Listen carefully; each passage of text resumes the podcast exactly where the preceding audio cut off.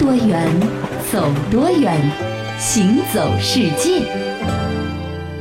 行走世界，大家好，我是一轮。各位好，我是贾云。呃，我觉得最近呢，有一件事情特别值得我们去开心。是啊，那当然这件事情呢，其实和你和我没多大关系，但是我们都在关注啊，都在关注。对啊，就是第八十八届奥斯卡颁奖礼。那么在颁奖礼的现场呢，有一个人啊，历时二十年左右的时间，终于是夺得了奥斯卡的最佳男演员奖。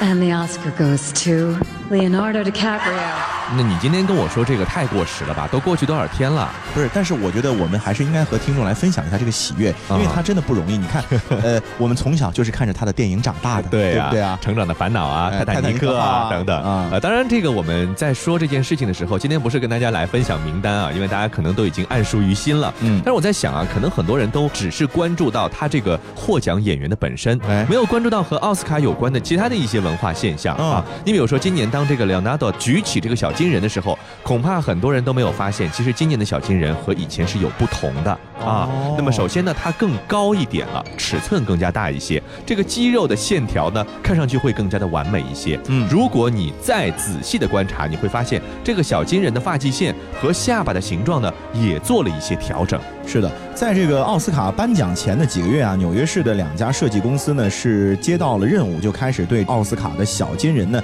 进行改造。嗯，那今年奥斯卡的这个主题呢是复古，所以说啊，这两家公司呢就试图让小金人的风格看起来更像是一九二九年它刚刚诞生时候的样子。哎，那么今年的这个小金人啊，它采用了青铜的材质，会和往年相比呢，呃，稍显沉重一些。嗯，但是呢，调整了中空的尺度，保证了奖杯的重量呢。仍然是八点五磅。嗯，经过历时三个月的设计啊，新的小金人奖杯呢，终于是走上了生产线，并且在奥斯卡颁奖礼开始的前几周抵达了洛杉矶。时间紧，任务重，是每个奥斯卡活动组织参与者的一个最为切身的感受。是啊，我们看到的只是舞台上、荧幕上的那些夺目的璀璨的光芒，对不对？其实和奥斯卡有关的，它的这个很多的事情呢，都是需要准备的。你比如说，他们这个晚会啊结束之后呢，有一个晚宴，呃，谁来给他们做菜就很重要，对不对？那么有一名厨师呢，叫做沃尔夫甘·帕克，今年是他掌勺奥斯卡颁奖典礼之后的晚宴。那么今年的菜单上，你看有些什么好吃的啊？有这个缅因州的龙虾，有亚特兰大的大眼金枪鱼，还有黑松露鸡肉派，以及各种时令风味和创意甜点。当然，获得小金人的呢是极个别，对不对？那么很多的嘉宾呀，包括参与的选手呢，他都会吃到这个小金人形象的巧克力啊，也在这个晚宴上。我明白。那么这个也是沃尔夫甘的连续第二十二年担任奥斯卡晚宴的厨师了。他觉得自己很幸运，因为这个是一年一度的狂欢盛宴。而且啊，我觉得能够吃上这厨师做的菜肴的人们也都很幸运。对，因为毕竟这是一顿免费的晚餐。当晚上五点半的时候啊，杜比剧院的灯光亮起，颁奖嘉宾手上的这个信封呢，其实是几天前从洛杉矶市郊的威尼斯街的一个作坊里面运来的。哦，戴着白手套的工作人员呢，会把它塑封。折叠贴上标签，再写上字。那经过了三至四道工序的检查，七十二个信封连同三百六十三张卡片一起被装箱运往了奥斯卡筹备委员会。这些信封呢会被放在不为外界所知的地方，一直到奥斯卡颁奖礼当天才会和外界见面，并最终。揭晓里面的答案是的，那么很多人就在问一个问题啊，就是说做信封的这些人肯定是已经提前知道了这个获奖的名单了喽？哎，其实不是这样的，就是做信封的人啊，他们这个公司呢是为每一位提名的演员都做一个信封，嗯，到最后才知道最终要用的是哪一个信封，所以他们也不知道是谁获奖的。那么另外呢，这个信封呢以前是只讲究功能性，就是说这个信封就是一个放纸的一个小的容器嘛，对不对？今年呢更加注重了一些设计。和这个艺术性，所以说这个信封的制作呢，也是费尽了心思的。对，不过你前面说啊，这个做信封的人呢，他可能并不会知道这个奥斯卡今年的答案啊。但是呢，有一些人可能会更早一点知道哦。那这些人呢，还挺神秘的啊，大多呢是住在美国的洛杉矶地区，也有一些呢是住在北加州啊、纽约或者更遥远的英国伦敦哦。他们中的百分之七十七是男性，平均的年龄呢是五十七岁。这个人群呢，大概有六千人。他们是谁呢？他们是美国电影艺术和科学学会的成员。正是这些人决定着每一年奥斯卡提名影片的各种各样的命运。是，其实是投票决定的啊。那么我们再回到这个小金人，这小金人呢，当然它不是纯金制作的，只不过它的外表呢是镀金的啊，呃，颜色是这样。但制作成本呢，其实也不算特别的昂贵，大概是每尊呢是五百美金到九百美金左右，几千块钱。对对对。但这个光环的背后呢，却是巨大的经济效应。比如说，你只要跟奥斯卡沾过边的影片，都可以获得影院增加场次，还有延长上映时间的礼遇。就是因为你被认可了，所以咱们也为你开路，对不对？那么根据路透社的统计呢，说奥斯卡的获奖影片的上座率要比普通影片至少高出三分之一，嗯有这样的一个明星的效应的。哎，那么而在影片下线之后呢，无论是发行 DVD 啊、唱片、点播放映，还是网络下载，这个影片的身价都是水涨船高啊。是的，不过我觉得近年来的这个奥斯卡啊，和九十年代相比呢，其实这个影片的质量呢。我觉得是有一些下滑的，也有可能是因为咱们看多了外国的大片，看多了各个国家的电影啊，你就会发现，其实呢，电影市场你想要再去创新，可能就有一些吃力了。所以你没有发现吗？最近的好多大片其实都是在炒冷饭，就是一个以前很火的主题拍了一个续集或者拍了几部曲，对，就这样的一个大概的一个模式。其实叫我来看啊，还不如把奥斯卡奖啊颁给当年演泰坦尼克的那个小李子呢，对不对？嗯，就是毕竟泰坦尼克号里面这个 Jack 的形象是深入人心，他后来拍过的一些电影，虽然说有一些也。挺叫做的，可是你也想不起来他的角色到底是什么了。可是问题是，如果在那一年就把小金人颁给了莱昂纳多的话，那今年的噱头在哪里呢？就完全没噱头了，你知道吗？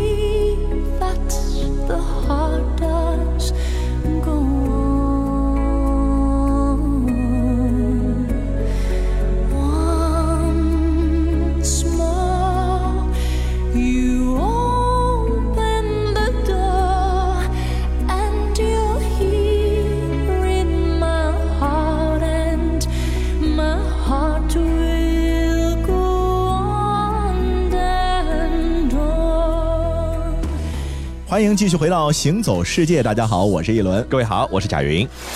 哎呦，要我说这小李子可真不容易，从成长的烦恼他就开始拍戏了，到后来的泰坦尼克达到高峰，呃，如今总算是功成名就。这一路上的酸甜苦辣，也许只有他自己心里才能够明白啊。哎，可不是嘛，人家现在啊都年过四十了。可不管怎么说，总有了个好结果，一定得好好庆祝一下才是。那是啊，这像他这样的国际巨星啊，总得开一瓶八二年的拉菲吧，对不对？这个叫上他的 Rose 一起高兴高兴，那才是对他最好的一个褒奖。哎，不过我在想啊，这八二年的拉菲啊，喝了三十多年了，应该早就喝完了吧？哎，这就是你不懂了。八二年的拉菲啊，价格呢确实是贵，可就真的。还没喝完呢，这我可不信。你想啊，这八二年的拉菲呢，真的是喝一瓶少一瓶。这我知道呢，每年随着这个气候的变化，拉菲古堡里生产的葡萄酒数量呢，大约有一个具体的数字的，是十八万瓶到二十四万瓶之间啊。那我就算它八二年生产了二十四万瓶，这都三十四年过去了，全球喜欢葡萄酒的人可不在少数啊，怎么喝也得喝完了吧？哎，其实啊，很多品酒的人呢，同时也是葡萄酒的收藏投资者哦。他们买了酒呢，不一定非得去马上喝掉的啊，而是会储存一段时间，等它升值。哦。尤其是八二年的这种名庄加传奇年份组合，升值潜力是很高的。啊！到了巅峰的试饮期，当初买了两箱的人呢，便自己喝一箱，另一箱呢再升个一两倍的价钱卖出去，这样我酒钱酒钱就回来了。对，接手那个人呢，往往又等上几年，自己喝一半又卖一半，所以说源源不断的，始终会有更高价的八二年的拉菲问世。哦，也就是说，其实八二年的拉菲呢，可能还是有存世的，对对不对？那有点像这种收藏古董啊，对对对收藏邮票啊这种方式在收藏这个酒了。嗯，另外啊，除了真正喝拉菲的人之外呢，还有很多葡萄酒的这个投资公司、哦啊，尤其是那些历史悠久的、树大根深的，别说一九八二年的了，一九五二年的拉菲都还会有一些存在仓库里面的啊。哪怕是有好的价钱，他们也不会一次性的把某一种酒就全部清仓掉的、嗯啊。做这种生意的呢，讲究的都是细水长流，慢慢来。是尤其是经久耐存的好酒，当然就得卖得更慢了。所以啊，有收藏家和投资公司的存在，拉菲一九八二的消耗速度呢，其实远比你直觉上来的要慢很多对。嗯那为什么说这个八二年的拉菲特别贵呢？就是因为那一年的生产葡萄酒的各个因素达到了一个完美的极致的程度、哦啊，空气啊、水分啊、阳光啊、葡萄原料、酿造工艺等等都是顶尖的。那如今呢，我们喝掉一瓶八二年的拉菲，这个存世量呢，当然就减少一瓶，对不对？那么导致呢进一步的供求不平衡了。所以说这个价格呢是慢慢的往上涨。那如果一旦价格涨，其实作为我来说，如果这个东西慢慢涨，我是不太舍得去喝的。对对对，就你这种小家子气不舍得喝，叫我就一样喝。但是啊，说到这个买拉菲或者买葡萄酒的人啊，嗯其实还会面临一个更加复杂的情况是什么呢？就是葡萄酒的假酒特别多。尤其是这个高档酒，高档酒对吧？？目前啊，在市场上面，一个品相完好、酒标没有损毁的任意年份的拉菲酒瓶，回收价都是三千元。就一个空瓶子，对啊，而八二年拉菲的空瓶都是在四千以上，四千块起，这买回去干嘛呀？这空瓶子就是重新灌别的酒进去，哦造假，然后呢就当成那个瓶装的那年份卖给你。哎呦天哎哪！，要是骗这个不懂酒的一些，比如说咱们这个土豪们啊，呃，随便灌点勾兑型的葡萄酒进去呢，基本上喝不出来了。那因为那个土豪一般都是一杯一杯蒙的啊，对也不知道这个好坏对对吧？那如果是你得骗，比如说品葡萄酒的行家呢啊，其实也骗得过去。是。你就舍得点钱，灌两千块钱的波尔多好酒进去，其实光凭你的这个呃口感味觉啊。不太能够准确分辨出来。，呃，我是听说过有这样的一个非常有意思的现象啊，嗯。说这个如果你选几瓶波尔多二级酒庄的好酒啊，再选一瓶年份和它差不多的拉菲，都蒙上瓶，就是不让你看这个商标，对不对？让它光用味觉去品尝，很多人其实分不出什么是波尔多，什么是拉菲，嗯。啊，这个味道的区别没那么的大，对所以说名气其实太重要了。啊、而且呢，其实我觉得拉菲在咱们国内就有一点这种被炒作的嫌疑。是，就是咱们就喜欢盯着一样看似很高端的东西，大家拼命的买，拼命的喝，最终就导致它烂大街，最后就名声一去不复返。是，嗯，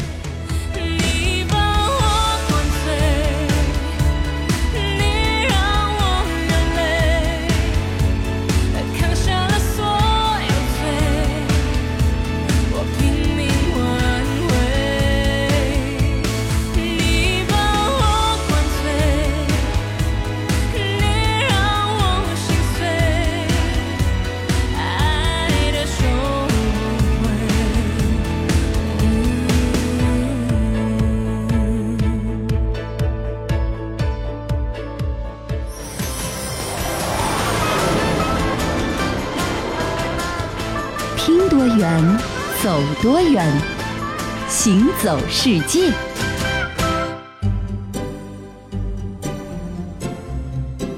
欢迎继续回到行走世界，大家好，我是一轮。各位好，我是贾云。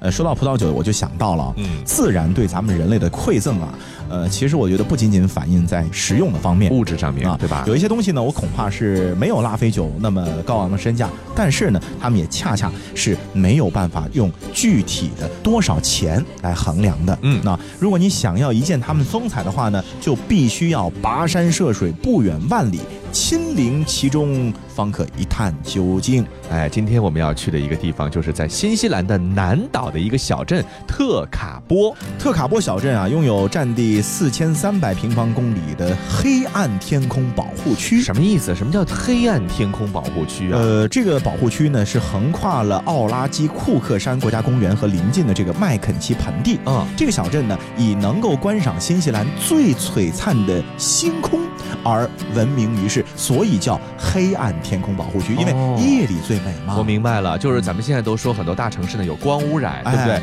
我现在即便是在这个夏天，也没有办法看到天空中的银河了，嗯所以我要保护这个地方的天空，在晚上的时候都是黑暗的，对不对？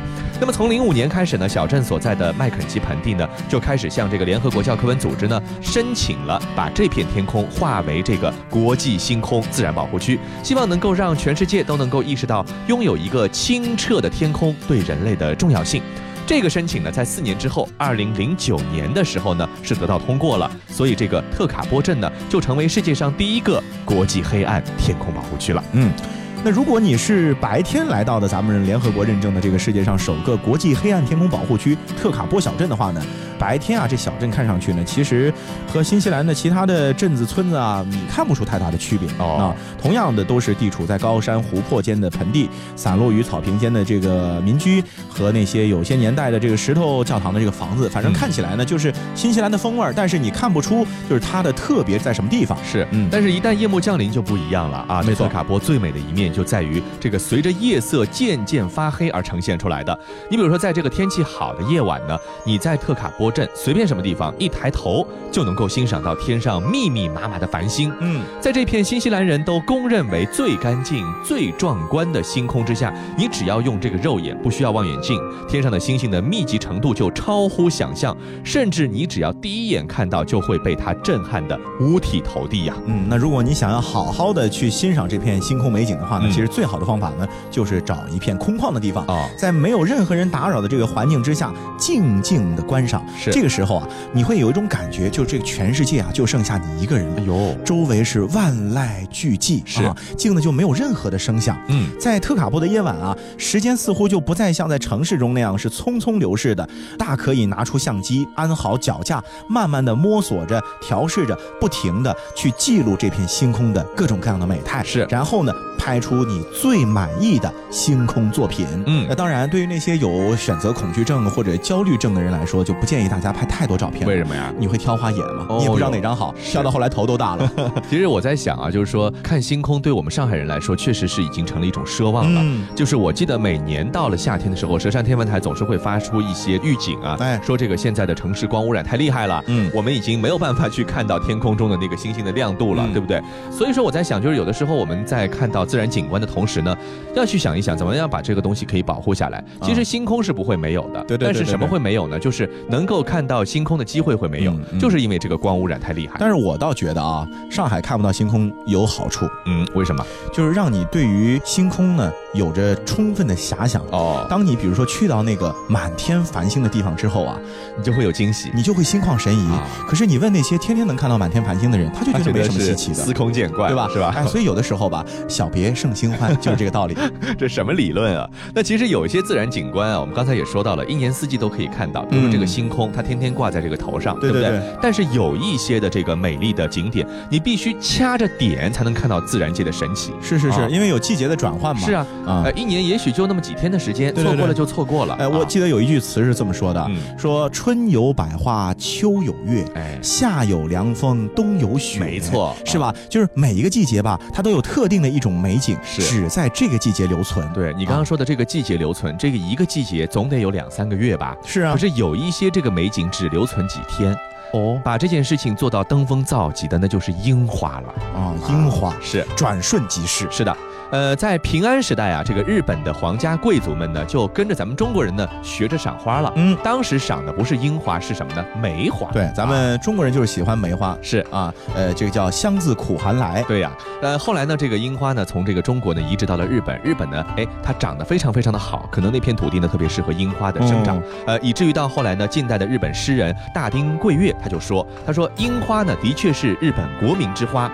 如果说这个樱花的特质，它的颜色呢是淡红的，没有怪的味道，也不刺眼，啪的一下子开了，又哗的一下干脆全落了。啊，所以搞了半天，日本现在的这个国画樱花是咱们中国弄过去的。是啊嗯在江户时代啊，其实赏樱花呢就成为了日本民间的一项重要的活动。是的啊逐渐呢形成了一种传统的民间风俗。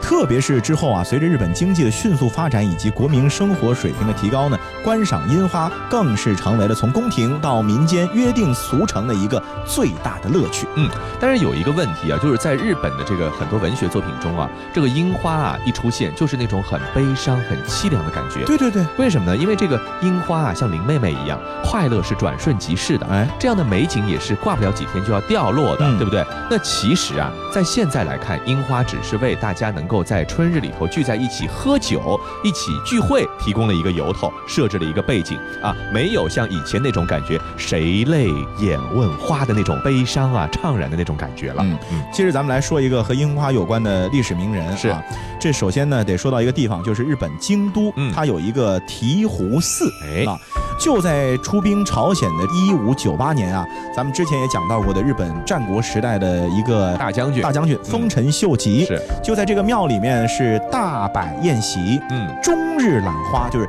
一天到晚的看这个赏樱花嗯。是。邀请了多少人呢？邀请了一千三百多人与他共赏，而且你像大多数的小姑娘，哎呦，刚刚咱还才赶过了，丰臣秀吉这个人呢，品性不是老，哎，对吧？撒胚，哎是啊啊，期间啊就换了两回衣服，哎呦。供风尘悦目，哎呦，啊。让他给看得赏心悦目，哎，就是人美景更美是。啊。不过呢，所谓 no 作 no die you can try 啊。啊，他太兴师动众了，哎。太铺张浪费了，是。导致啊最后呢他也没有命享受太长时间这种美景和盛况。哦。那你看，在五个月之后，侵略朝鲜的战争呢收场了，嗯。丰臣秀吉呢也一命呜呼了。是啊，那么之后呢，这个醍醐寺呢被称为花醍醐。虽然说丰臣秀吉呢没有这样的一个福气呢继续赏樱花，可是后人呢也是把这个地方作为了一个赏樱花的一个圣地，对吧嗯？一九五二年以来呢，每年四月都会搞一个叫做丰泰阁花见行列这样的一个活动。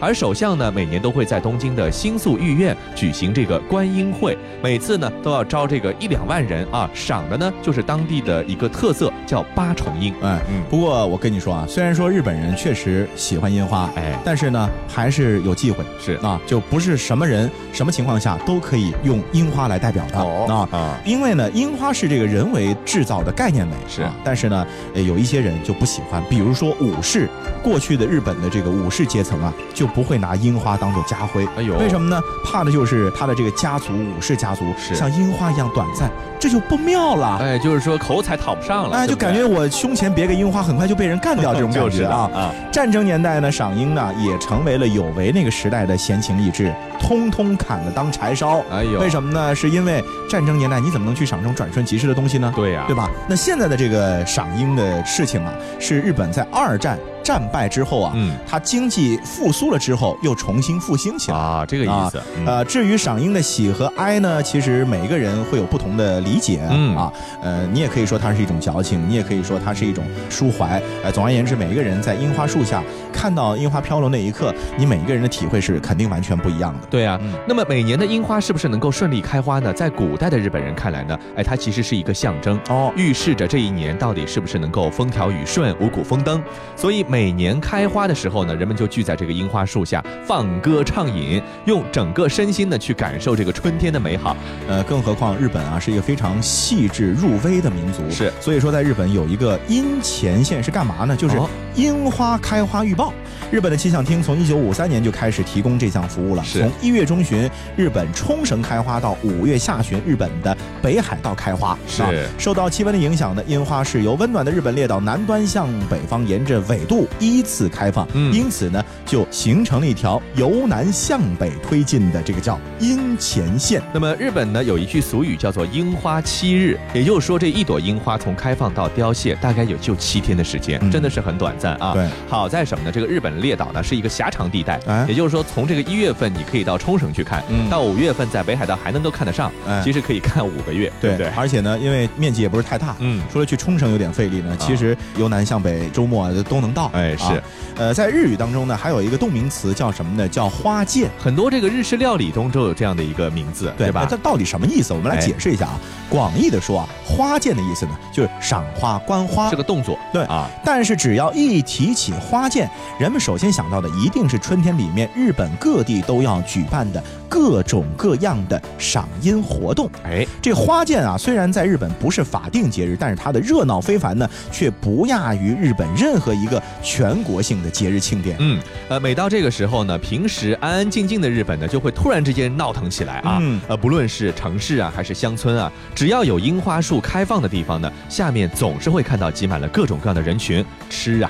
喝啊，跳啊，唱啊，还有哭的、笑的，可谓是千姿百态，无奇不有。他们都是在这样的一个季节中，就着这个樱花的美景呢，宣泄一年的这种心情。是的，啊而且咱们说了，呃，之前这日本武士啊，包括战争时期呢，是不喜欢这个樱花的，是啊，因为樱花这太短了啊，嗯象征着灭亡。但是现在的这个日本呢，樱花却被视为了吉祥之物。是的那在传统的比如说日式婚礼等等的喜庆的场合，你经常会看到他们要引用一种在严禁的樱花的花瓣里加入开水的这个樱花汤。有点像我们的这个桂花蜜一样这种哎感觉。就是取樱花的这个吉利的意思。是的，呃，樱花呢，一般在日本的这个本岛可能盛开，大多是在四月份。对那这个时候呢，也正是日本一年入学和就职的一个时期，嗯是很多人的人生的重大的转折点。对因此啊，樱花又代表了充满光明和希望的未来形象。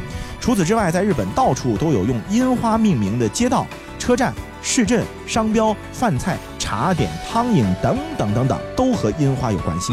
现在这个季节呢，马上就要到了樱花盛开的季节了。我嗯相信每年呢，中国有很多的游客到日本去观赏樱花的美景，对不对？对对对希望大家呢，能够在看樱花的同时呢，不要光看到美景，其实樱花也蕴含着非常深厚的一些人文的元素在里头。对，当然了，如果你觉得去日本看樱花太麻烦又没时间的话呢，其实在上海就有很多的樱花园比如。说顾村公园，哎，啊我记得鲁迅公园里面也有樱花树是，那还有电视台边上的青海路的樱花开的也非常漂亮。是的啊，所以说您也不妨带一块地毯，就铺在公园里面啊，咱们也来赏赏音季，体会一下那别致的异国风光。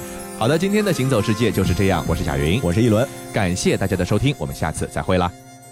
想一个吧，亲爱的朋友啊，把悲伤留在昨天锁上。还记得那些我们说过的梦想，你的笑脸灿烂如花。总有一天，你我会再见面啊。虽然要向着樱花各奔天涯，岁月或许会改变你我的模样，的思念永不放假。明天的世界等待我们拥抱它，在我心中装着你祝福的花。